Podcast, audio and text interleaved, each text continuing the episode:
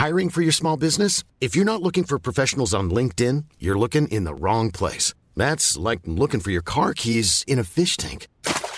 LinkedIn helps you hire professionals you can't find anywhere else, even those who aren't actively searching for a new job but might be open to the perfect role. In a given month, over 70% of LinkedIn users don't even visit other leading job sites. So start looking in the right place. With LinkedIn, you can hire professionals like a professional. Post your free job on linkedin.com slash people today. Cuentas de Instagram vemos, pero cuentas bancarias no sabemos y capaz es un insta quebrado, como nos gusta decir en Fintel Hub, ¿no?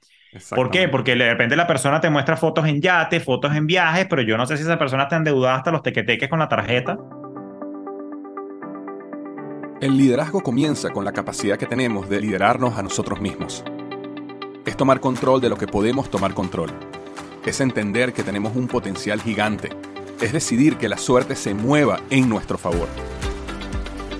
En el podcast Liderazgo Hoy sabemos que si queremos lograr algo grande en la vida, necesitamos de otros. Necesitamos liderar, influir, inspirar, transformar. Es entender que la vida no es sobre mí, sino sobre nosotros.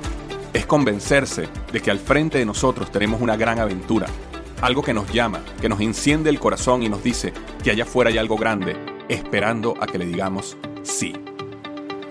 Y que el éxito es inevitable.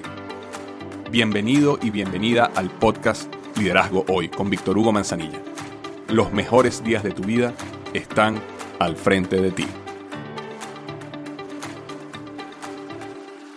Hola, ¿qué tal? Bienvenido al podcast Liderazgo Hoy. Hoy estamos eh, con un invitado súper especial. Este es una persona que realmente a mí me ha impactado muchísimo, me ha apoyado muchísimo, se ha convertido en mi amigo, que yo creo que es lo más especial de todo esto, pero en esta relación he aprendido tanto que lo he traído a cualquier oportunidad que tengo de que gente que me conoce aprenda de él, trato de traerlo dentro de su calendario, ¿no? Y él siempre ha abierto las puertas para, para apoyarme. De hecho, hace unas cuantas semanas lo tuvimos en el Club Olin y nos estuvo hablando sobre las bioneurofinanzas, ¿no? Y la conexión que existe entre las finanzas, el cerebro, las emociones, todo esto, y me pareció fascinante. Toda la gente del Club Olin salió fascinada. Entonces dije, Julio, necesito que vengas al podcast y vamos a tratar de conversar ciertos temas que yo sé que aquí a la gente le van a ayudar muchísimo. Bueno, primero que todo, Julio, bienvenido al podcast Liderazgo Hoy. No, no, gracias. Es un placer siempre colaborar contigo y que podamos impactar vidas juntos. A mí me parece maravilloso. Así que gracias por abrir estos espacios. Siempre dispuesto a, a compartir aquí. Sí, y Julio, eh, bueno, fundador de Fintel Hub y experto en el área de finanzas. Y qué mejor, ¿no? Que tener a alguien experto en las finanzas, porque nosotros, de alguna manera u otra, siempre estamos buscando crecer riqueza, tener más dinero, vivir más holgado, tener una mejor calidad de vida. Y de eso es lo que vamos a estar hablando hoy. Ahora, quería comenzar, Julio, si estás de acuerdo, en algo que tú comentaste cuando estábamos en el Club Olin, que a mí me llamó mucho la atención. Tú comentaste ese día que nuestra relación con el dinero, digamos la conceptualización que nosotros tenemos con el dinero, quizás a un nivel subconsciente, puede estar limitando que nosotros tengamos éxito financiero. Y comentabas ejemplos como a veces pensamos que el dinero es malo, a veces pensamos que los ricos son malos en consecuencia, sabes, si yo me convierto rico me voy a convertir en una persona mala, que no está sucediendo a nivel consciente porque quizás todos estamos trabajando por dinero, pero a nivel subconsciente nos está limitando. Y me encantaría que si pudieras ahondar un poco en esto, porque yo creo que este es un punto neurálgico si nosotros sí. queremos crecer financieramente en la vida. Sí, sí, totalmente. Y es un tema, la verdad, que, que es del que más me apasiona porque Fíjate que hay una frase que es medio cliché, pero es muy, muy cierta a pesar del cliché, y es que el 80% del éxito en las finanzas, y me atrevo a decir que en la vida, proviene del componente mental y habitual más que del componente teórico. O sea, 80% mente y hábitos, 20% teoría. Entonces, muchas personas hacen lo correcto, creo yo, buscan aprender de finanzas, pero para tener la fórmula completa, el 80% que te falta para el éxito, hay que entender estos aspectos mentales. Así que yo creo que es clave comenzar por allí. Fíjate que mi sendero profesional y mis altibajos personales me llevaron a mí a, como economista que soy de formación, me llevaron a profundizar en los temas de la mente y cómo funciona el cerebro desde la perspectiva de la economía y las finanzas. Inclusive existe un campo que se llama finanzas conductuales, que es la combinación de psicología con finanzas. Pero en particular, si le sumamos un componente emocional a todo esto, porque somos seres emocionales, ahí es donde entro yo con mi propuesta valor que yo he bautizado Bioneurofinanzas, que tiene un componente de psicología positiva, eh, un componente también de programación neurolingüística, un poquito también de neurociencia. Y en la parte neurocientífica, una de las cosas que yo aprendí que me da gusto compartir es que desde la perspectiva de nuestros hábitos y cómo funciona nuestro cerebro, hay como una secuencia lógica de qué es lo que condiciona los resultados que yo estoy teniendo hoy en la vida y en particular en finanzas. ¿Por qué carrizo yo estoy como estoy financieramente hoy? Bueno, resulta que todo parte de una programación mental. Nosotros tenemos el cerebro, que es el hardware, pero tenemos la mente, que es el software, el sistema operativo. Y ese software tiene una programación particular. Entonces, lo que explica la neurociencia es que la programación, de alguna manera, incide o condiciona el cómo pienso. El cómo pienso condiciona lo que siento, mis emociones.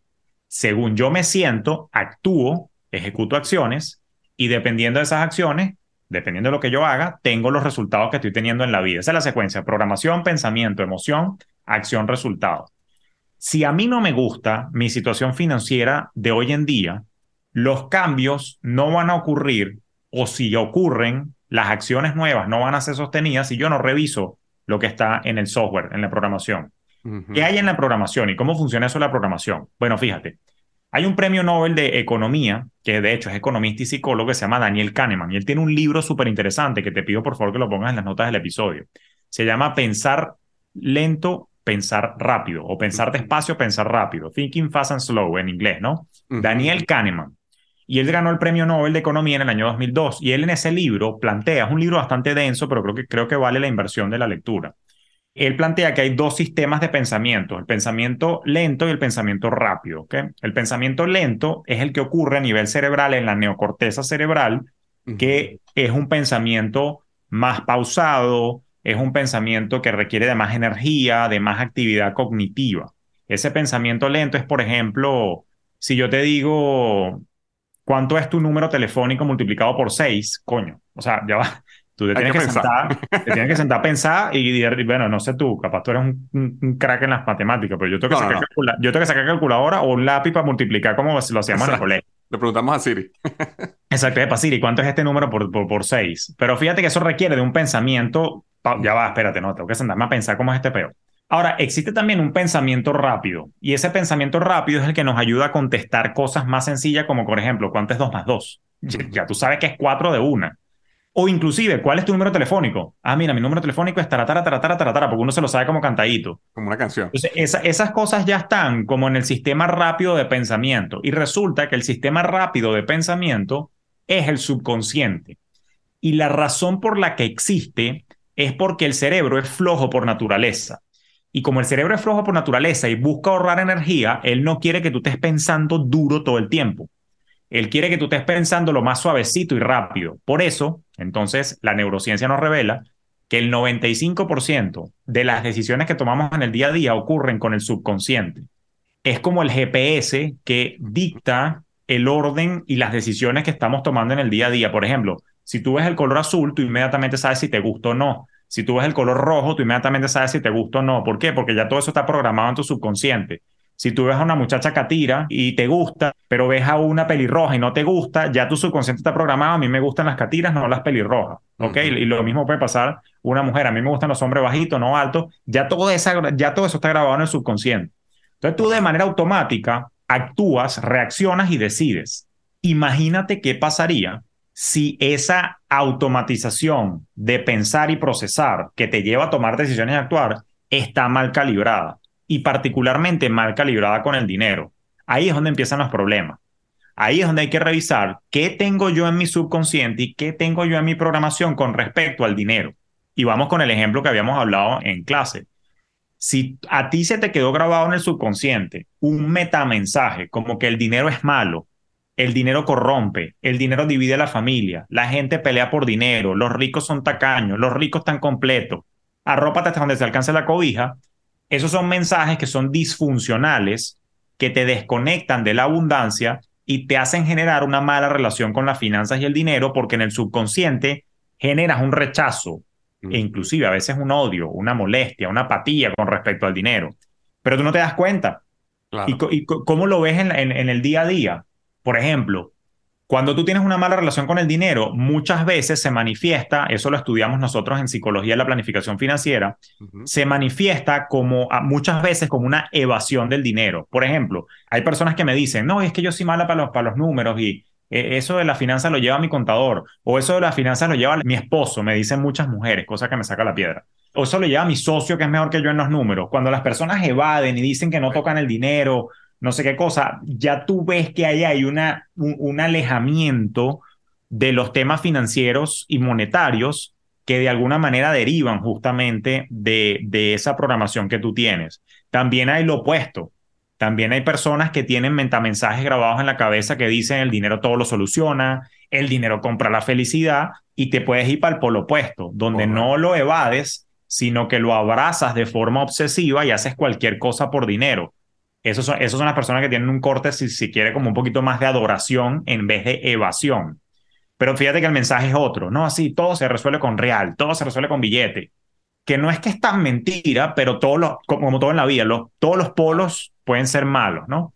Entonces, esos mensajes van quedando guardados y de alguna manera empiezan a condicionar el cómo tú de forma automática vas reaccionando y cómo tú vas decidiendo y haciendo a lo largo de tu vida. Entonces, si tú eres una persona que ha evadido, evadido, evadido y evadido, estoy seguro que quizás no te está yendo tan bien en la vida desde la perspectiva financiera, porque no te has conectado de manera adecuada con el dinero, ni con la abundancia, ni con el control financiero. Por su parte, si eres una persona que más bien tiene metamensajes que te han obsesionado con el dinero, yo estoy seguro que eres un workaholic. Estoy seguro. Porque como amas tanto el dinero y te has obsesionado con obtenerlo, estoy seguro que eres workaholic, capaz lo estás produciendo, pero hay otras aristas de tu vida en las que estás fallando, como la familia, la pareja, etcétera, etcétera. Entonces, fíjate que esto tiene, esto tiene unas implicaciones muy, muy serias en tu conducta. Inclusive cuando, o sea, ese metamensaje de que, por ejemplo, el dinero todo lo resuelve, que es un mensaje muy, muy financiero, pero también puedes tener otros metamensajes como, por ejemplo, yo valgo de acuerdo a, la cantidad de éxito que tengo, ¿no? Y eso te lleva a tomar decisiones financieras como apenas consigo una plata, voy y me compro un Rolex, ¿me entiendes? Cuando todavía ni siquiera he terminado de pagar mi carro, no he terminado de pagar las deudas que tengo, no he terminado de pagar la tarjeta, pero me compro un Rolex. Sí, eso que dices es súper clave porque sí, es verdad, e, existe, existen esos factores también en lo que de repente si tú tienes un problema de autoestima y crees o estás buscando, acuérdate que somos seres sociales, ¿no? Y psicológicamente estamos buscando validación de los demás de alguna manera. Estoy buscando o likes de Instagram o que alguien me quiere y me soba la espalda o que la sociedad me acepte. Entonces, si yo no tengo plena seguridad de cuál es la verdadera fuente de mi valor y se la atribuyo al dinero, yo voy a salir a comprarme los zapatos Salvatore Ferragamo, el traje, qué sé yo, Armani, la correa Louis Vuitton y voy a tratar de mostrarla para que la gente vea que tengo plata. Pero como siempre digo yo, cuentas de Instagram vemos, cuentas bancarias no sabemos. Capaz la persona es un Insta ¿Cómo repítela esa? ¿Cuentas de Instagram vemos? Cuentas de Instagram vemos, pero cuentas bancarias no sabemos y capaz es un Insta quebrado, como nos gusta decir en Fintelhop, ¿no? ¿Por qué? Porque de repente la persona te muestra fotos en yate, fotos en viajes, pero yo no sé si esa persona está endeudada hasta los tequeteques con la tarjeta, simplemente por mostrar una vida que en verdad no le pertenece. Pero para no ser tan negativo, quiero que sepas que también pueden haber mensajes positivos que te conecten con la abundancia. De repente a ti te criaron en una familia relativamente religiosa y tú estás acostumbrado al diezmo. Y de repente tú eres una persona que está conectada con la abundancia porque con la gratitud, coño, tengo suficiente dinero, déjame dar el 10% y te metes en una onda vibracional y emocional que te conecta con la abundancia también. O sea, no quiero nada más, quiero mostrarte que también puede haber programación positiva. Claro. Entonces, de repente esas personas tienen una mejor conexión con la gratitud, con la abundancia. No me quiero poner con finanzas cuánticas ahorita, pero están en una onda vibracional y energética totalmente diferente. Entonces, eso solo es posible entenderlo desde la perspectiva de si yo estoy donde quiero estar financieramente o no y tengo que empezar a cuestionar qué es lo que hay dentro de mi cabeza. Exactamente. ahora, la buena noticia es que, como nos gusta decir en Fintelhop y que lo repito yo hasta el cansancio en, en Despierta tus Finanzas Podcast, siempre me gusta decir que no eres esclavo de tu pasado y de tu programación. Tú puedes ser arquitecto de tu futuro. Y de esa manera, así como un software de celular, usted lo puede actualizar a una nueva versión y eliminar los bugs viejos que no hacen que funcione bien, usted puede actualizar también el software que hay en su cabecita, eliminar las ideas que no te están permitiendo operar ni sentir lo correcto para que te vaya mejor en la vida y en las finanzas y ponerles unos atributos nuevos a eso. Eso se puede hacer. Y básicamente eso es un ejercicio que nosotros le llamamos diseño estratégico de identidad financiera. Uno es y uno se comporta según la crianza que uno tuvo. Por ejemplo, nosotros en este lado del hemisferio del mundo comemos carne de vaca, pero usted y yo sabemos que hay países donde las vacas son sagradas. Entonces, cada quien se comporta según sus preceptos sociales y religiosos y de crianza. Ahora, lo que hay que ver es si las ideas que yo tengo en mi cabeza, en el subconsciente, conectan o no con el dinero y evaluar qué estoy pensando yo. Sea, ahí es donde uno tiene que hacer un ejercicio, conchale, mira, yo siento que no soy ahorrativo, yo siento que de verdad como que gasto de manera impulsiva, y entonces empiezo a explorar por qué. Ah, mira, es verdad, es que yo siento que si yo muestro marcas, siento que no sé, que la gente me va a validar más o algo. Bueno, no, habrá que haya terapia para trabajar también un poquito el tema de la autoestima. Correcto. Pero también hay que venir a la asesoría financiera para decir, tranquilo, tú vales por lo que eres como ser humano, pero no tal por lo que tienes y tus pertenencias. Vamos a tratar de buscar una mejor manera de actuar. Pero si estamos abiertos a ese cambio, nosotros podemos de alguna manera reprogramar y podemos hacer un diseño estratégico de identidad financiera. ¿Qué significa eso? Que una vez que yo tengo una descripción de cómo soy y no me gusta, yo puedo reescribir quién soy. Entonces, por ejemplo, yo puedo hacer una descripción escrita de, bueno, Julio es una persona que ahorra y que contribuye a su plan de retiro y que no compra por impulsividad y que cuando pone una cosa en el carrito de Amazon espera tres días para ver si lo necesita. Y cuando yo leo esa identidad y me la repito y la tengo en algún lugar visual para de como recordatorio, de repente yo empiezo en el tiempo a adoptar esa conducta y esa identidad siempre y cuando esté dispuesto a ser fiel a, la nueva versión que quiero ser, ¿no? Correcto. Y esté abierto al cambio. Y eso me permite entonces ahora hacer un diseño estratégico de una nueva identidad, particularmente financiera, de cómo me quiero comportar. Entonces, la buena noticia es que no somos esclavos del pasado, podemos ser arquitectos del futuro, podemos actualizar el software de forma tal que nos permita afinar las nuevas conductas que nos lleven a una situación financiera mejor donde ahorramos más, utilizamos el dinero o compramos con conciencia, nos volvemos más conectados con la mentalidad de crecimiento y abundancia que la de escasez y fija para poder producir más, operar más desde la expansión, no desde la restricción. Es mucho más profundo, naturalmente, lo que podemos compartir acá en este espacio de tiempo, pero bueno, en Despierta tus Finanzas Podcast también hay mucho más contenido para darle zoom a todas estas ideas. Que aprovecho este momento para invitarlos a, que, ya que estás escuchando este podcast, de una vez te, suscribas al podcast de, Julio, que se llama Despierta tu finanzas.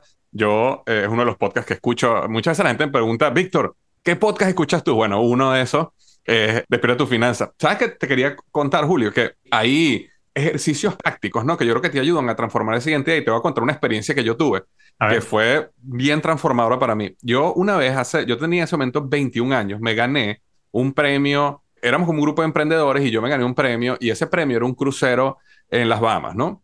Y entonces cuando yo voy al crucero, ellos se habían traído a los ganadores de diferentes lugares del mundo, ¿verdad? Y, éramos, te puedo decir, como unas 500 personas en total en el crucero. Y yo me siento en una mesa donde había uno que era un emprendedor, un empresario ya súper, hiper exitoso, o sea, multimillonario. Y de hecho él era uno de los patrocinantes de toda esta, de toda esta ejecución. Y él tenía un Rolex de oro, pero no de oro, sino de oro con diamantes. O sea, todo el Rolex y toda la, parte de la, de la, correa eran diamantes, diamantes, diamantes, diamantes. Y entonces estamos, me tocó en la mesa con él y él me lo presta en el momento de la mesa. No, sí, míralo. Entonces yo me lo, me lo pongo, ¿no? Y, y lo veo y me lo quito para devolvérselo. Y cuando se lo voy a devolver me dice, no, no, no, no, quédatelo. Entonces, claro, yo pensé, quédatelo, quédatelo, ¿qué estás está diciendo? Me dice, no, no, quédatelo durante el crucero, me lo devuelves al final.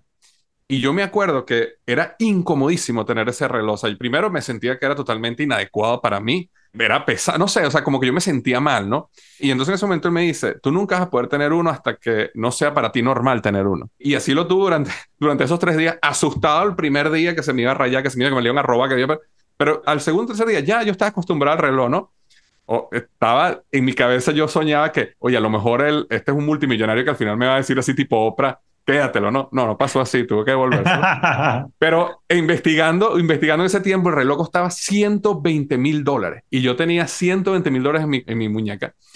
Pero lo que me enseñó en esa experiencia, y no, no, o sea, el Rolex no ha sido algo que para mí ha sido un norte, pero sí me enseñó como que nunca vas a poder llegar a, una mentalidad de abundancia si no crees que la abundancia tú te la mereces y si no te sientes cómodo en esa abundancia, ¿no? Y eso, eso a mí realmente me impactó mucho. Me imagino que eso tiene que ver mucho con lo que tú estás diciendo de ese cambio de identidad, ¿no? Sí, no, y absolutamente. Y me, me agrada que hayas construido con ese ejemplo, porque fíjate que valida lo que yo te digo. Fue un tema habitual lo que ocurrió allí. Fíjate que tú te pones el reloj y el primer día te parecía raro, pero al tercer día ya para ti era normal tener el reloj en tu muñeca.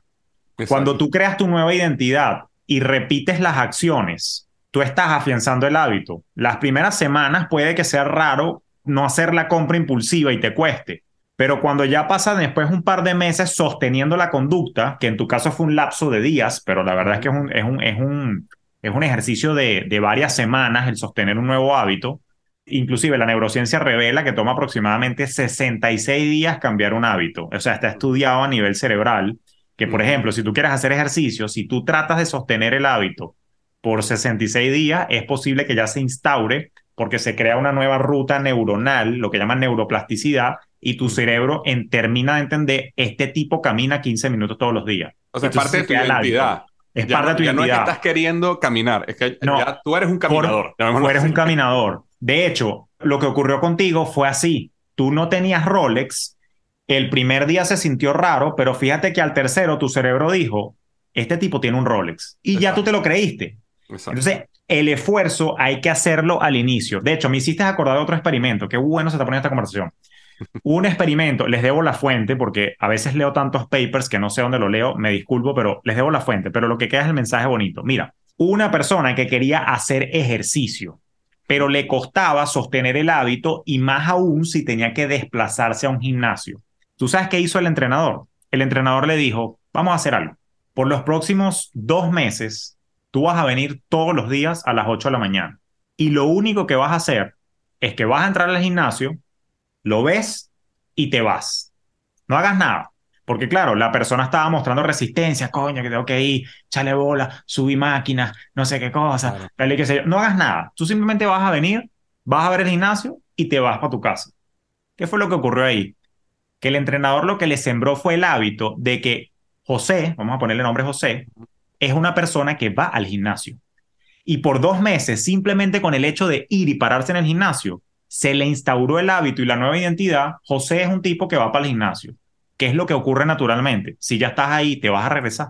Ya estás ahí. Ya cuando él se le hizo normal ir al gimnasio, rompió la primera barrera conductual. Ya estás en el sitio. Ahora ya quédate aquí a hacer ejercicio. Y José siguió felizmente haciendo ejercicio. Yo lo acabo de hacer para que sepa, lo confieso acá. Primicia, estamos grabando esto a final del primer trimestre del año 2023. Yo no era una persona de hacer ejercicio en gimnasio. No tuve que hacerlo como José, pero sí me creé la identidad y lo anoté en un papel y me funcionó. Julio es una persona que ejercita tres veces a la semana, los martes, los jueves y los sábados a las 8 de la mañana. Y yo lo leía todos los días. Y cuando era martes, llevaba a mis niños al colegio, hacía mi ejercicio. Jueves lo mismo, sábado lo mismo. A la fecha en la que estamos grabando, tengo el orgullo de decir que ya tengo aproximadamente 10, casi 11 semanas y ya es mi identidad. Ya Julio va al gimnasio los martes, los jueves y los sábados a las 8 de la mañana formó parte de identidad. Así como lo hice para los hábitos físicos, sirve para los hábitos alimenticios y, por supuesto, sirve para los hábitos financieros. ¿Qué puedo hacer yo? Decir, Julio no es comprador compulsivo, Julio lo piensa tres días antes de darle comprar. Entonces yo pongo la vaina en el carrito, oh, y, confieso, es verdad, yo solía ser comprador compulsivo de Amazon. Ahora lo dejo en el carrito tres días. Si al tercer día siento que de verdad no lo necesito y que era un antojo, fuera, eliminar del carrito. eliminar. Y lo otro que me pregunto es, ¿qué pasaría con mi vida si no compro el artículo? Esa es la segunda pregunta que me hago para regular mi compra, porque yo también soy humano, yo también tengo mi, mi, falla. Y normalmente cuando la respuesta es, no pasaría nada, no lo compro. Por ejemplo, pongo un paquete de seis interiores en Amazon, seis boxer. ¿Qué pasaría si no lo compro? coño, pana, es que voy a andar con los interiores rotos y no es que la gente me esté viendo los interiores, pero a mí me da pena que yo me quite la ropa y mi esposa me vea, coño, un interior en la parte de atrás, un hueco. Coño, eso es feo. Entonces, coño, voy a pasar pena y voy a quedar como descuidado como mi esposa. Si necesito los seis boxers, compre los seis boxers. Se te fregó el cable de la computadora. es obvio. ¿Qué pasa si no lo compro? No trabajo porque no tengo cómo cargar la computadora, necesitas el cable. Pero de repente pones, qué sé yo, un cobertor de cama. ¿Qué pasa si no lo compro? La verdad es que nada, porque ya tengo dos cobertores, uno azul y uno blanco, y este gris, si no lo compro, no va a pasar nada. Te capaz no lo necesitas. Y no te digo que no necesariamente no lo compres, pero si entra entre tu presupuesto y no es dinero que te priva de pagar una deuda o de contribuir a tu retiro, entonces te puedes dar el gusto, porque yo tampoco, yo tampoco soy restrictivo. El tema es que compres con conciencia e inteligencia. Y esa es la manera como yo he reescrito mi identidad para ir instaurando un hábito a la vez. Pero mira lo que dije, un hábito a la vez.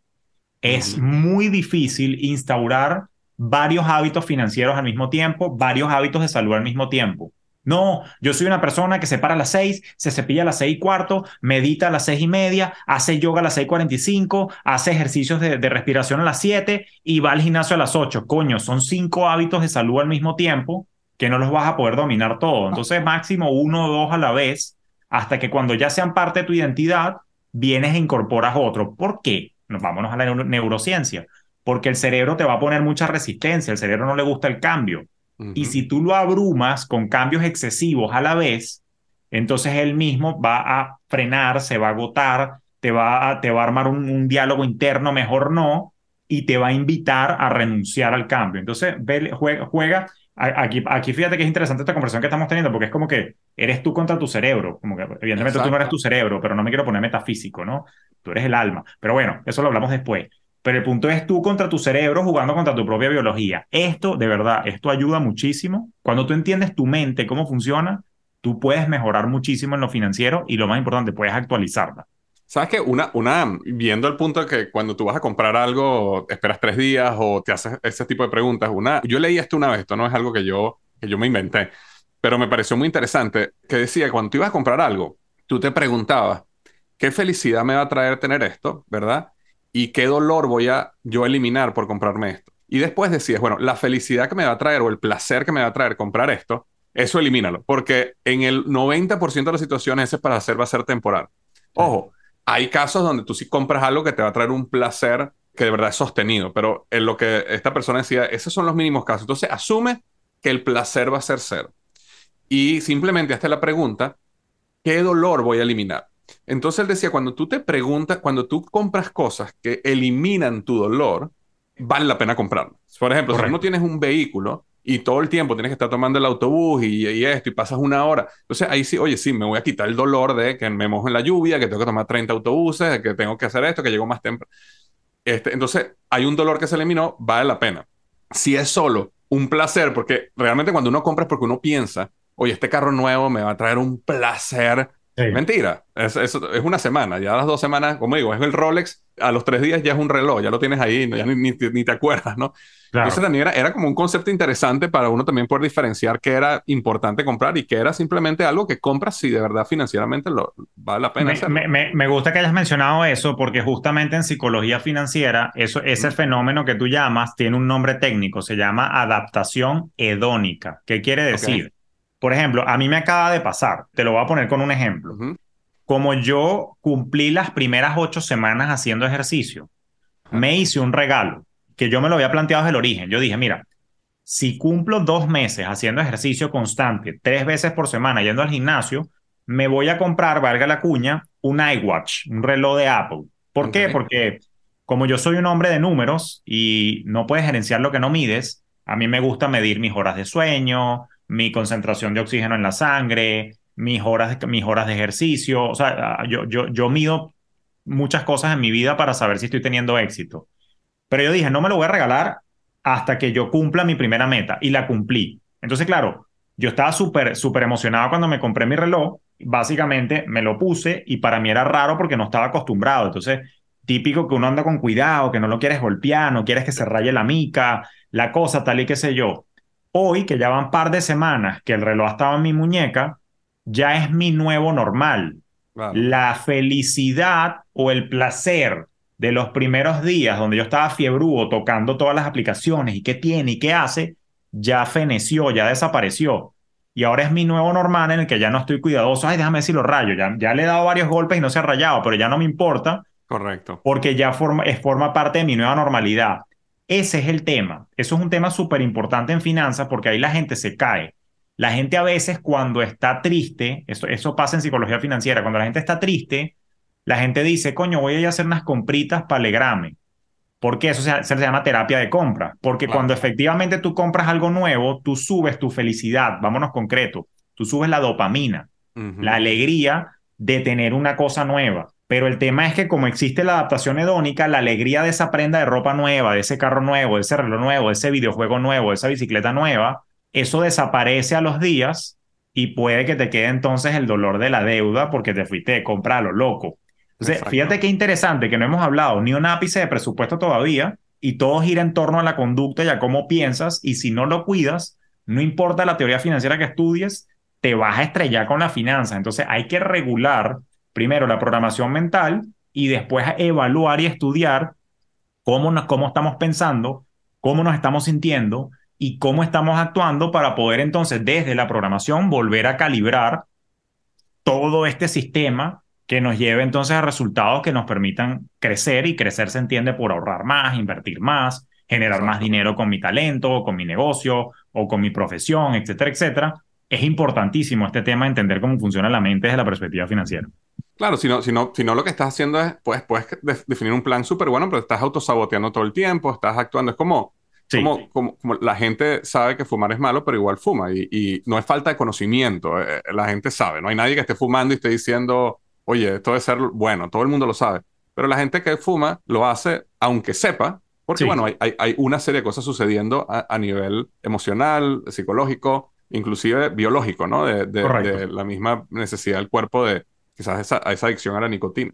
Ahora, eh, tú, como asesor financiero, coach financiero, porque lo que me he dado cuenta en el tiempo que, que te conozco es que, o sea, tú trabajas desde, bueno, programas donde tienes como cursos en línea donde enseñas a las personas sobre finanzas, quizás de una manera masiva, pero también tienes coaching uno a uno, asesoría uno a uno, clientes pequeños, compañías, clientes muy grandes. Sería interesante si pudiéramos conversar un poquito los errores que tú has visto, que, que normalmente personas como nosotros cometemos en, el, en el mundo de las finanzas, ¿no? Sabemos que la mentalidad es como esa plataforma donde nos vamos Sí. a montar, ¿no? Pero sin embargo, ¿qué, ¿qué has visto tú por ahí que nos pueda levantar una bandera y decir, wow, si yo estoy haciendo esto, si se me presenta esta oportunidad, mosca? Mira, son muchos, no, pero voy con el que es como más doloroso, que tiene que ver con una frase que dije hace un rato de no puedes gerenciar lo que no mides. Muchas personas manejan sus finanzas simplemente viendo si hay saldo disponible en la cuenta o no. Ellos abren el, el, el mobile banking ujú. y dicen, hay plata, voy para el restaurante. Hay plata, compra el pasaje. Hay plata, gasta. Claro. Pero eso está mal porque no basta con que haya plata en la cuenta. Lo que hay que hacer es entender cómo es el flujo de caja que alimenta la cuenta. Una cosa es el saldo disponible y otra cosa qué es lo que va a pasar en el futuro. Porque entonces ahí lo que ocurre es que la gente no entiende, y ese es el error, no entiende que lo que debes entender cómo entra el dinero y cómo sale. Cómo entra el dinero me refiero a cuáles son mis fuentes de ingreso y cuánto me entra a mí exactamente al mes. Y de en contraposición, entender cuánto dinero sale, es decir, cuánto gasto.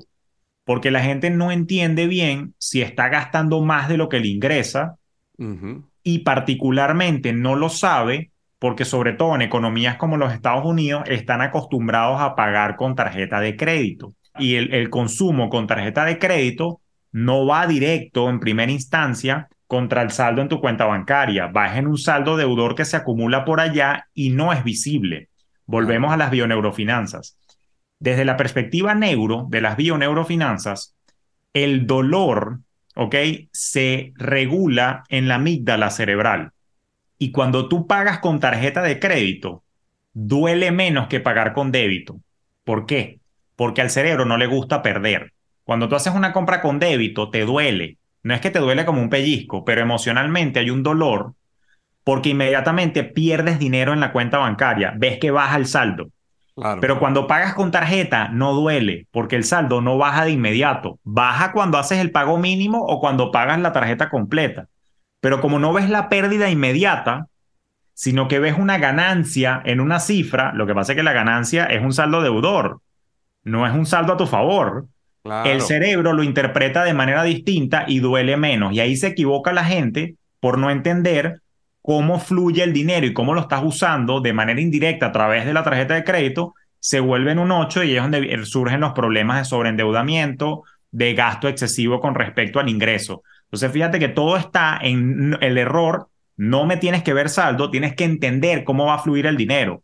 Porque tú te tienes que acordar que tienes que hacer un pago mínimo en la tarjeta dentro de 30 días. Tú te tienes que acordar que tienes que pagar la renta dentro de 15 días. Tienes que pagar la factura de la luz. Entonces, hay que entender el flujo y proyectarlo. Esa es la, esa es la corrección que hay que hacer. De hecho, esto para que sepas es un principio que aplica tanto para finanzas personales como las del negocio. Es el mismo error que cometen todos. No entienden cómo fluye, no lo proyectan y llega a fin de mes y dice, coño, ¿dónde está la plata de la renta? Coño, hermano, pero es que te fuiste para restaurante porque veías que tenías saldo y le diste palo con débito. O peor aún, le diste duro la tarjeta y viste que se te montó encima el pago, el pago mínimo se te hizo cada vez más elevado te asustaste, lo pagaste y descompletaste para la renta o descompletaste para lo que sea.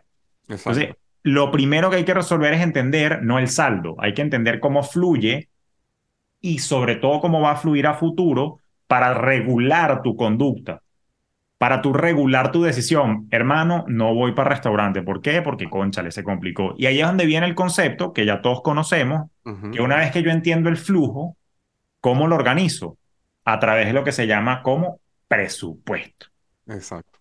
El segundo problema que yo veo que es común es que cuando yo digo presupuesto, a la gente le genera asco, le genera náuseas, porque suena a dieta. Y vámonos otra vez a la parte neuro de las bioneurofinanzas. Al cerebro no le gusta perder. ¿Por, qué cuando, ¿Por qué uno reacciona mal con una dieta? Porque uno pierde la oportunidad de comer las cosas que te gustan. ¿Por qué la gente se molesta cuando yo hablo de presupuesto? No es que se molesta que se pone bravo, pero inconscientemente ocurre. Sí, les da, da una, les desagrada, pues. Les, es desagradable. Y les desagrada, aunque no me pongan cara, el subconsciente está diciendo asco. ¿Y por qué lo dice? Porque cuando yo digo presupuesto, la gente lo interpreta como una dieta financiera. Me tengo que recortar, tengo que dejar de ir para el cine cuando a mí me gusta ir para el cine, tengo que dejar de ir para restaurantes para poder estar mejor. Ahí hay que hacer un jiu-jitsu mental hay que reprogramar el mensaje que tengo en, el subconsciente. Fíjate que estamos todos referencia circular, estamos volviendo al inicio.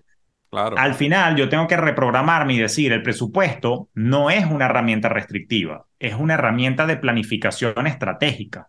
Entonces, porque yo, yo no es que soy partidario de que recortes todo el tiempo, temporalmente a veces toca hacerlo para ajustar las finanzas.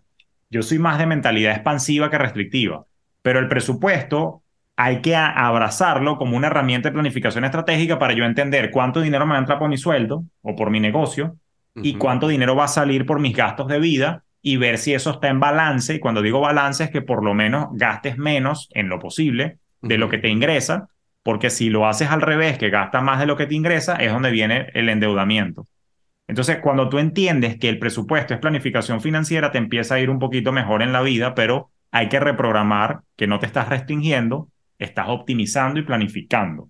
Cuando entiendo eso, entonces es cuando yo empiezo a ceder al nuevo hábito de planificar y presupuestar. Sabes que eh, es tan interesante esto, Julio, porque, y siempre vuelve otra vez a la mente, ¿no? Y a la psicología. Siempre. Porque en los momentos donde yo tuve más desorden financiero en mi vida, una de las cosas también que me pasaba era que meterme, inclusive meterme en la cuenta del banco para ver cuánto saldo me quedaba, o por ejemplo, ver en cuánto estaba la tarjeta de crédito, como era desagradable, entonces lo rechazaba también. Entonces entraba como en ese ciclo vicioso aún más acelerado, porque una cosa es que uno comete un error financiero y a lo mejor te emocionaste y compraste algo demasiado caro que no debiste haber comprado, pero inmediatamente vas, revisas la cuenta y dices, bueno, me equivoqué, pero bueno, voy a hacer estos pagos mensuales, voy a salir de esto y en siete meses salgo de este error que cometí. Pero lo que normalmente me pasaba a mí era que cometía el error, o me iba a un restaurante, me iba a otro, y, y más bien yo trataba de escaparme de la situación que me estaba pasando ahí. Es como, como esa persona que está subiendo de peso y le da miedo pesarse. No y tiene la pesa ahí, pero no se quiere pesar. Bueno, me pasaba igual, ¿no? Entonces no quería ver los bancos, no quería ver las cosas, no quería ver. Y claro, y se transforma en una bola de nieve negativa, es una, una, una avalancha, pues que empieza a crecer y crecer y crecer. Y, cuando, y, y básicamente te das cuenta cuando el dolor de evitarla es tan grande, porque bueno, viene un desastre si no actúas, ¿no? Y entonces ahí es cuando uno reacciona. Pero al final todo tiene que ver con esas emociones, ¿no? Y cómo tú te sientes en ese proceso. Sí, no, y qué, qué bonito que comentes eso, porque fíjate que es interesante. Una de las cosas que yo he descubierto en mis estudios de psicología de la planificación financiera y también viéndolo, o sea, yo le llamo a mis clientes de citas one on one, le llamo pacientes, ¿no? Yo veo pacientes también en citas one on one. Y una cosa que yo he observado a mis pacientes es que no nos hemos dado cuenta, porque no sabemos, porque, bueno, primero, yo estoy diciendo aquí un pocotón de cosas que el, el común denominador no lo sabe, porque no todo el mundo se ha sentado a estudiar psicología ni cómo funciona la mente. Por eso estoy feliz acá compartiendo esto, porque quiero que ahora lo sepas. Y otra cosa que no sabemos, la mayoría de las personas, es que al cerebro no le gusta la incertidumbre. Te lo voy a comprobar. Mira, al cerebro no le gusta la incertidumbre. La incertidumbre genera estrés, genera liberación de cortisol, porque el cerebro, el, el cerebro humano, le gusta saber qué es lo que va a pasar. De hecho, a las pruebas me remito. Desde la época de la prehistoria, los humanos han consultado a un brujo. Los humanos han consultado a un chamán. Los humanos han consultado a un oráculo. Y hoy en día, sin ánimos de burlarme, ni, ni estoy haciendo mofa, pero es así, hoy en día el humano quiere ir a leerse las cartas, a leerse el tabaco, a leerse los caracoles, a ver qué le dicen los astros. Los El, el humano, el humano por naturaleza está buscando que alguien le diga qué es lo que va a pasar. Dicho eso, cuando tú no sabes qué vas a pasar, entras en ansiedad o angustia y biológicamente empiezas a liberar cortisol y te estresa. Lo que tú no te dabas cuenta era que en realidad evadiendo, creías que estabas evadiendo también un dolor de ver la realidad, pero en realidad te estabas haciendo un peor daño porque te estabas estresando y tú y yo sabemos, porque tú conoces mi historia, que el estrés es un asesino silencioso y que a veces te enferma. Entonces, mi consejo acá es que estamos conscientes y lo sabemos de anteojo que es doloroso ver el estado de cuenta y que genera una angustia temporal ver tu realidad financiera, pero es peor la angustia sostenida cuando evades porque te está matando de manera silenciosa. ¿Qué estoy invitando a que hagamos? Que atravesemos el miedo, atravesemos el dolor, confrontemos la ansiedad y angustia temporal para no caer en una angustia y ansiedad y estrés sostenido que es el que te mata. Porque una vez que tú entiendes tu situación, por más asquerosa y fea que sea, tu cerebro tiene la certidumbre de dónde está. Y el cerebro dice, ok, la vaina está fea, pero sé dónde estoy. Y si lo piensas con detenimiento, armas un plan y si te asesoras, a ver cómo sales de la situación y el cerebro dice, ok, tenemos un plan, me voy a relajar porque la vaina está fea, pero tenemos un plan. Y entonces sales de la modalidad estrés. Pero si no lo haces, te quedas pegado allá y es peor. Esta vaina, ojalá la escuchen millones de personas, porque esto tiene implicaciones severas de salud física. Se los digo yo, los, se los cuento en el episodio 1 de mi podcast, uno se puede enfermar por estrés financiero, uno puede manifestar enfermedades físicas, somatizar ese estrés. Y ese, ese, esa ha sido la gran motivación de por qué yo salí a la, a la- a la palestra pública a compartir, porque coño, quiero evitarle eso a la gente. Entonces, abrámonos y abracemos la situación, por más fea que parezca, para evitar un estrés sostenido que nos pueda jugar después en contra. 100%, 100%. Sabes que volviendo al punto de, de los flujos, ¿no? Y el error de, de simplemente ver, eh, bueno, hay plata en la cuenta, déjeme salir y gastar, ¿no? Uno de los golpes más duros financieros que tuve yo recién mudado a los Estados Unidos fue eh, los impuestos. Y Mm. los impuestos y no planificar a los impuestos justamente por esa mentalidad de, ah, hay plata en la cuenta, entonces podemos pagar esto, hay plata en la cuenta, nos podemos comprar otro carro, hay plata en la cuenta, podemos, ¿sabes?, hacer esto. Y aunque en la mente uno sabe que hay unos impuestos ahí que uno tiene que pagar después, pero va a llegar el día. O sea, el- el- aquí en los Estados Unidos hay un dicho que hasta- se me olvidó en este momento, pero, pero es como que no hay nada que tú puedas evitar en el mundo. O sea, ¿cómo es que es Dice así, hay dos cosas seguras en la vida, la muerte y los impuestos. La muerte y los impuestos? Exacto. Y entonces, este, bueno, primero eso fue un, golpe durísimo en un momento y, y era en el flujo y en, esa, y en esa planificación uno debe asumir que hay unos impuestos que uno debe pagar. Y me permite hacer una cuña, no una cuña, sino un principio que yo tengo que siempre le digo a la gente que me escucha, es que muchas veces nosotros, los hispanos, vemos los impuestos con esa misma mentalidad del vivismo criollo de cómo voy a hacer yo para no pagar los impuestos, cómo voy a hacer para evitar esto, págame en efectivo en mi negocio sin factura o en, como dicen en, en España, págame en negro. ¿Y qué pasa? Cuando una persona actúa de esa manera, y aquí, Julio, corrígeme si piensas, pues estoy seguro que piensas igual que yo, la mentalidad de poder escalar y crecer un negocio se te hace imposible. O sea, uno, uno puede tener un negocio chiquitico y cobrar en efectivo y engañar al gobierno y no pagar, no depositar en el banco, pero eso es un negocio así. Pero si tú quieres tener un negocio grande y quieres tener libertad financiera y quieres tener abundancia, no lo puedes hacer. Entonces, yo siempre digo a la gente, empieza con tus impuestos correctamente. Desde pequeño, maneja todo en tu cuenta bancaria, todo con tu contador, como debe ser, paga tus impuestos correctamente, porque es la única manera que vas a poder crecer. Si te estás queriendo ahorrar 100 dólares de impuestos, tu mentalidad es tan pequeña que nunca vas a ser un emprendedor exitoso. Siempre vas a tener un pequeño negocito ahí te lo quiero demostrar matemáticamente, que claro que pienso igual que tú y, quiero construir sobre lo que dijiste, porque creo que está bueno añadir ese error a esta conversación, sobre todo cuando la gente emprende como side business o como negocio principal. Cuando tú vienes con esa mentalidad de escasez, que hay que, ya va, pero no seamos tan duros, hay que entender el origen, pero hay que reprogramarlo. Tenemos esa mentalidad de escasez porque, sobre todo los hispanos que nos mudamos a los Estados Unidos, venimos de unos países donde nunca vimos el buen resultado de pagar impuestos. Yo pagaba impuestos y las carreteras estaban destrozadas, yo pagaba impuestos y no había seguridad, yo pagaba impuestos y los hospitales públicos no servían. Entonces, claro, venimos con, imagínate, yo porque me vine relativamente joven a los Estados Unidos, yo me vine con 25 años, pero hay gente que se muda a los 30, a los 40. Brother, vienes con 20 años de programación mental de que los impuestos se los roba el gobierno. Entonces hay que entender también de dónde, de dónde está el origen de eso. O sea, no es, no es que es culpa de uno, el sistema nos acondicionó la programación mental, pero hay que reprogramarla.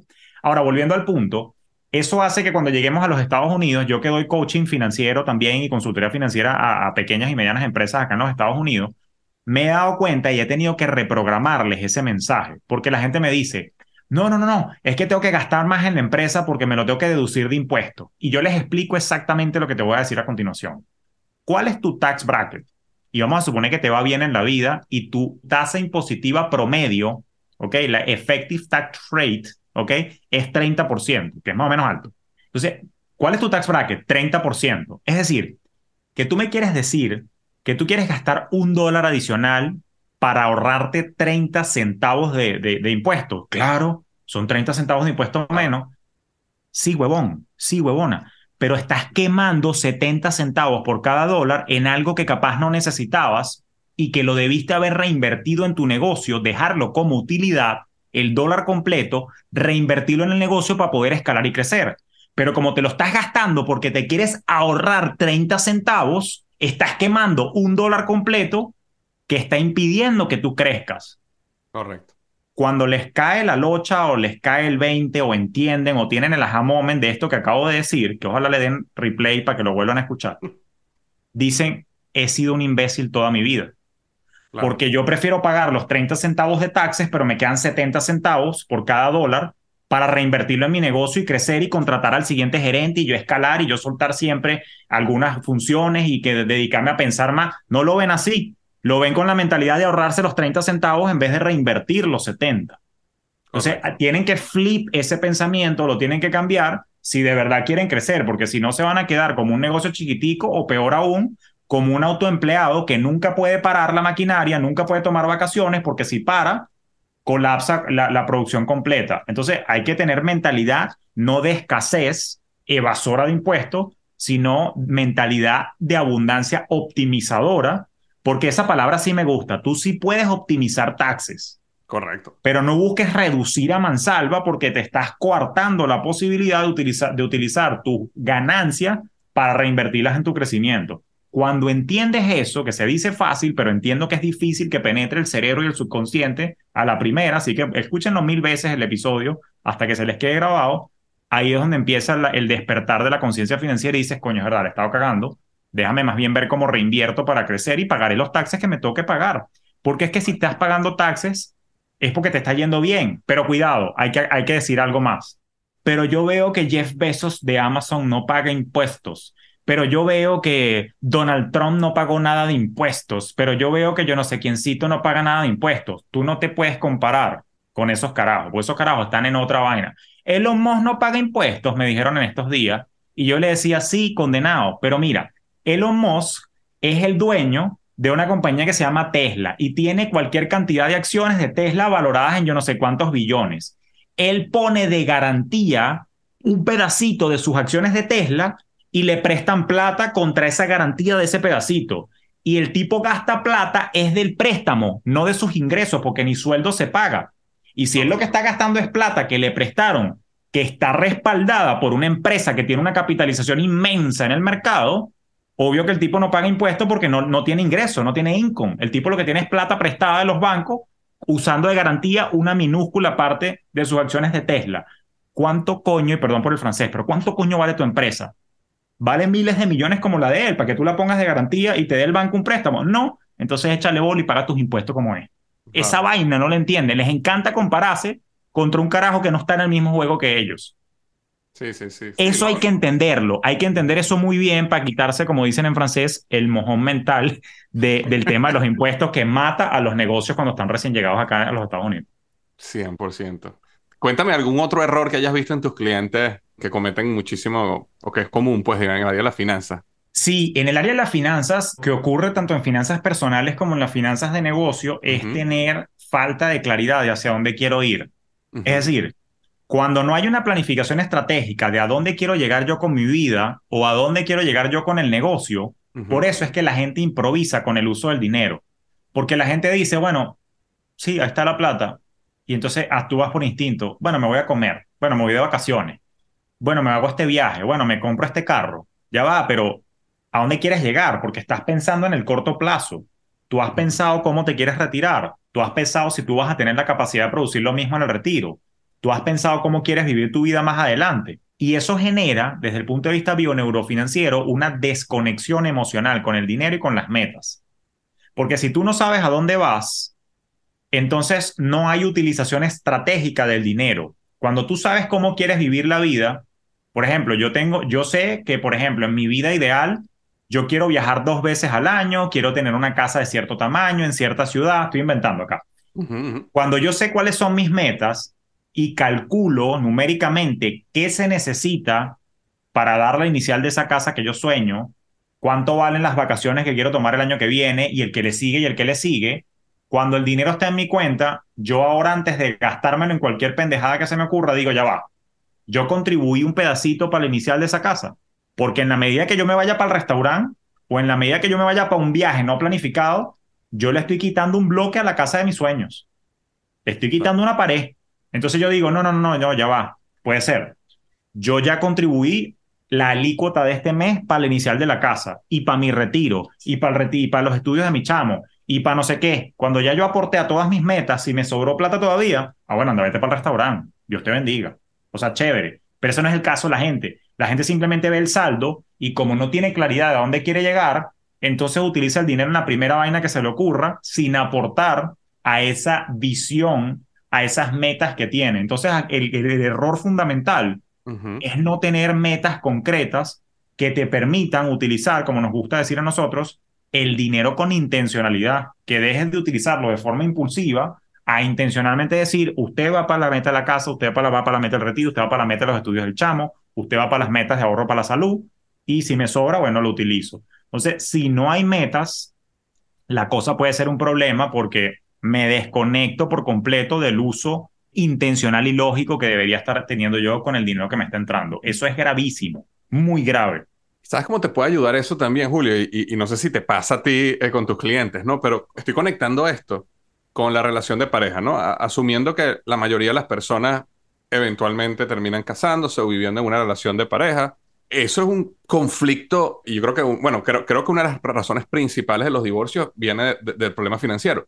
Ahora, eso que tú planteas me parece tan interesante porque si nosotros nos alineamos, la, pareja nos, se alinea y dice, mira, nosotros vamos a tener tanto dinero para la casa de nuestros sueños, tanto para el viaje que vamos a hacer, y tienes todo muy bien definido, en el momento que surge una, oye, me quiero comprar una cartera o me quiero comprar un carro nuevo o me quiero comprar un Xbox para jugar, en ese momento la conversación no es yo digo que no y yo soy el que produzco más y digo que no o viceversa. Ah, no, yo digo que no. Entonces empieza el conflicto y porque tú dices que no, sí, eso, eso también, esta plata también es mía. Es mucho más sencillo. Es, mira, nosotros queremos llegar aquí. Si le sacamos esto y nos compramos el carro nuevo ahorita, quiere decir que nuestra casa de sueños se va a retrasar dos años. ¿Estamos de acuerdo en hacer eso?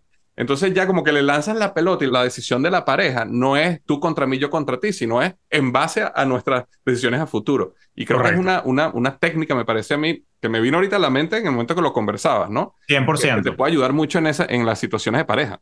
No, y estoy de acuerdo porque eh, justamente me diste pie para el otro error que te quería comentar, que era justamente la falta de alineación para aquellas personas que hacen vida en pareja. Y, y sí, tal cual, la solución es esa. Ojo, y no es enjuiciar la potencial decisión del otro de qué bolas que vas a hacer eso, sino desde el respeto. De hecho, tengo un episodio de mi podcast donde yo explico cómo llevar una buena cita financiera en parejas, ese se los dejo de tarea, o sea, de cómo hacer que no sea una pelea, sino que sea una conversación sana y asertiva, donde se establezcan límites y desde la compasión y el respeto se tomen decisiones colegiadas, porque al final del día quienes hacemos vida en pareja es una sociedad en este negocio que llaman vida, ¿sabes? Entonces yo necesito tener alineación con mis socios, tú que tienes negocios con socios y yo también, de la misma manera yo tengo que tener alineación con mi pareja y decir, mira, pana, vamos a usar la plata así, la vamos a usar asado. Ahora, naturalmente, hay un proceso de negociación con la pareja donde se incorporan en el presupuesto y en el plan de utilización del dinero las cosas que son importantes para cada quien, siempre y cuando el nivel de ingresos lo permitan. Me voy a los ejemplos. Si a usted le gusta jugar golf, yo tengo un poquitón de a mí no me gusta, pero tengo un poquitón de panas que le gusta jugar golf. Eso tiene un costo. O sea, el tea time tiene un costo, más el hoyo 19 donde se toman una cosita o comen, eso tiene, eso tiene un costo. A mí me gusta montar bicicleta. Eso tiene un costo. O sea, la bicicleta, el desayuno después con los panas de la bicicleta. Vámonos al caso femenino. Y no es por, por cierto, paréntesis. Nos hemos hecho la salida a montar bicicleta. Tenemos que hacerlo, es cierto. Esa es la que tenemos que hacer. Porque tenemos una pasión en común que no hemos, no hemos, no, eh, hemos, no, hemos, no hemos hecho bonding con eso. Eso lo vamos a hacer. Y no es por caer en estereotipos, pero las cosas son así. O sea, para que sepa, el 80% de mi audiencia son mujeres y 90% de mis clientes son mujeres. Esto, esto es así, no es un estereotipo, son realidades. A la mujer le gusta su peluquería. A la mujer le gusta hacerse las manos. A la mujer le gusta arreglarse los pies. Entonces, eso tiene que estar en el presupuesto de qué cosas son importantes para ti y para mí. Y mientras nuestro nivel de ingreso nos permita darnos esos gustos, eso está bien, no se enjuicia. El tema es cuando vamos a hacer cosas extraordinarias que sí amerita que con respeto nos cuestionemos, como dices tú, si eso nos aleja de la meta o nos acerca. Mira, pana, si tú te tiras esa compra de ese Xbox o de ese PlayStation, o si nos tiramos este viaje que no estaba planificado de dos mil dólares para Las Vegas el fin de semana, muy chévere, pero para que sepa que son dos mil dólares menos que, que, no van a caer en nuestra cuenta de retiro, o son dos mil dólares menos para el inicial de la casa, lo que va a arrastrar seis meses, entonces de repente atrasar seis meses la meta. O sea, pero ves, ves la importancia. Si no existe la meta, entonces tú actúas como un animalito salvaje impulsivo con el dinero que hay en la cuenta porque no hay una, uno, un motivo ulterior en que lo vas a utilizar, sino que te lo gastas en la necesidad y el impulso del momento. Entonces, fijar las metas y tener la alineación con tus parejas son cosas que necesitamos resolver para poder echar para adelante con la finanza. Eso es clave. Oye, Julio, de verdad que estas conversaciones contigo siempre son una, una maravilla y, bueno, pudiéramos estar hablando aquí horas y horas y horas. Y de hecho, sé que te voy a invitar no una, sino varias veces más al podcast para que sigamos adentrando en estos temas que me parecen interesantísimos y creo que le estás agregando muchísimo valor. Y aprovecho para decir que las personas que están escuchando a Julio ahorita, él va a estar con nosotros como orador en el Congreso Emprendedor Inteligente en FIU en Miami el 18 y 19 de mayo. Así que pueden, pueden investigar eso. Estoy dando toda la información en las notas del podcast, eh, si quieren, para que lo puedan conocer en vivo allá y puedan aprender directamente de él. Julio, cuéntame algo. Las personas que, que están escuchando este podcast y están positivamente impactadas por todo lo que hablaste, ¿dónde te pueden conseguir? Fíjate, hay dos invitaciones puntuales que quiero hacer. En cualquier plataforma de podcast de tu preferencia o inclusive en YouTube, Puedes escuchar mi propio podcast Despierta tus finanzas, donde hay ya a la fecha de esta grabación más de 160 episodios de mucho contenido de valor, donde toco las finanzas desde este ángulo mucho más humano, desde este ángulo mucho más bioneurofinanciero, que está buscando que tú que me estás escuchando o viendo logres la coherencia entre la razón, la emoción y la acción financiera que te lleve a construir tu bienestar en tus propios términos. Entonces, la primera invitación es Únete a la comunidad de Despierta tus Finanzas Podcast de tu plataforma preferida, sigue el podcast y si te dio valor, déjanos rating tanto a este podcast como a Despierta tus Finanzas.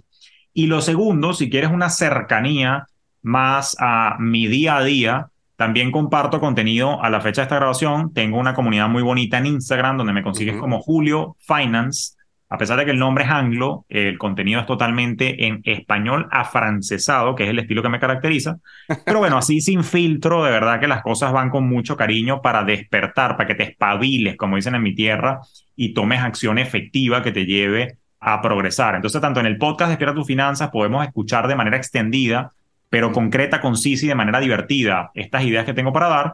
Y en el Instagram, bueno, un formato de contenido un poco más recortado y adaptado a la realidad de esa plataforma social, pero donde yo también comparto cosas de mi día a día en las historias. También interactúo mucho con mi comunidad a través de, los mensajes directos en el Instagram y así es como podemos estar juntos y cerquitas en esta, que llamo yo, esta comunidad donde somos entusiastas del progreso, que está todo enmarcado en mi proyecto principal que se llama Fintelhop. Una maravilla. ¿no? Bueno, yo le digo que yo escucho el podcast de Julia, estoy suscrito y por supuesto también lo sigo en Instagram, así que todo lo que vas a obtener aquí va a ser positivo en este camino de la vida y este camino de crecer eh, financieramente. Julio, mil gracias, hermano, por nuevamente estar aquí con nosotros en el, en el podcast. Y habrá otras oportunidades, así que a las personas que nos están escuchando, prepárense que por ahí vendrán otros más adelante donde ahondaremos otros temas de las finanzas, la psicología y la acción. Así es, bueno, gracias y bueno, les deseo a todos un feliz día y gracias de nuevo por la invitación. Un abrazo. Antes de irme, quiero pedirte que no olvides lo más importante llevar a la acción algo que hayas aprendido hoy. La única manera de que estos minutos que pasamos juntos hayan valido la pena es que pongas en acción algo de este episodio. También quiero decirte que si no estás suscrito a mi boletín semanal, te estás perdiendo de lo mejor. Es un correo semanal de valor donde discuto temas de liderazgo, productividad y negocios. Únete a más de 140.000 personas que semanalmente reciben este boletín totalmente gratis en www.victorhugomanzanilla.com. Recibirás ideas, herramientas y estrategias de alta calidad que cambiarán tu vida. Esa es mi promesa. www.victorhugomanzanilla.com y transforma tu potencial en resultados. Un millón de gracias por acompañarme hasta el final de este episodio del podcast Liderazgo Hoy. Nos vemos la semana que viene.